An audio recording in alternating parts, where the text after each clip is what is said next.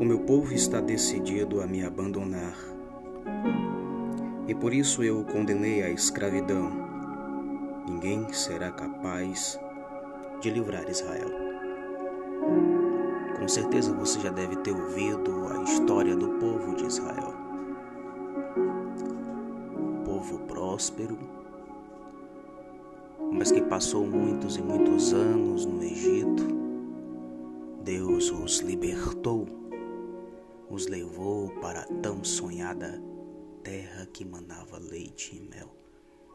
Na verdade, quando a Bíblia cita isto, está falando de um lugar de prosperidade e de paz.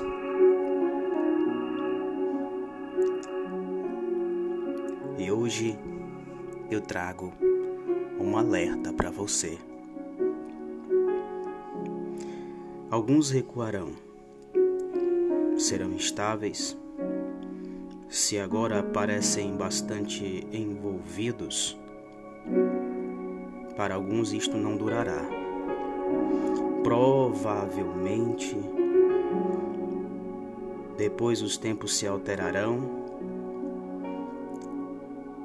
e eles não terão obtido a graça ou a bênção ou alcançado o objetivo, e então as muitas tentações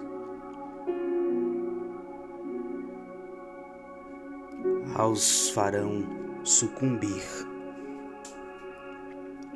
O coração do homem é instável. Como a própria palavra de Deus diz, enganoso é o coração do homem, mais do que todas as coisas está em Jeremias. Alguns agora têm convicções e podem perdê-las. E tudo isto acontece porque porque infelizmente muitas e muitas vezes nós não estamos verdadeiramente motivados pela disciplina, apenas empolgados. A empolgação acaba. É como você acordar naquele dia cheio de ânimo, de vontade, alegre, cantante e dançante. Mas logo depois, quando acontece uma única coisa, que não estava planejada no seu dia. Você se frustra,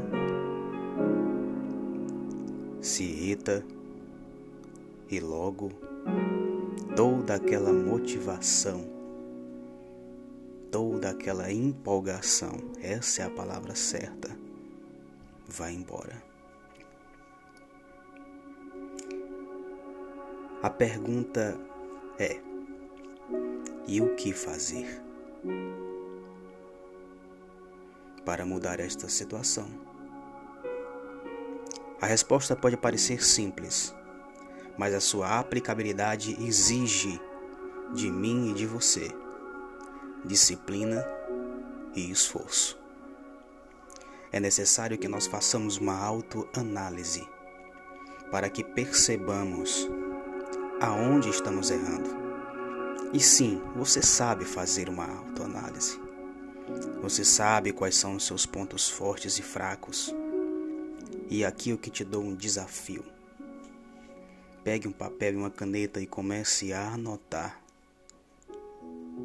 seus pontos fortes e os seus pontos fracos. Eu quero dizer para você que você pode fazer muito mais do que você está fazendo. Mas para que isto aconteça, é necessário um comprometimento e disciplina.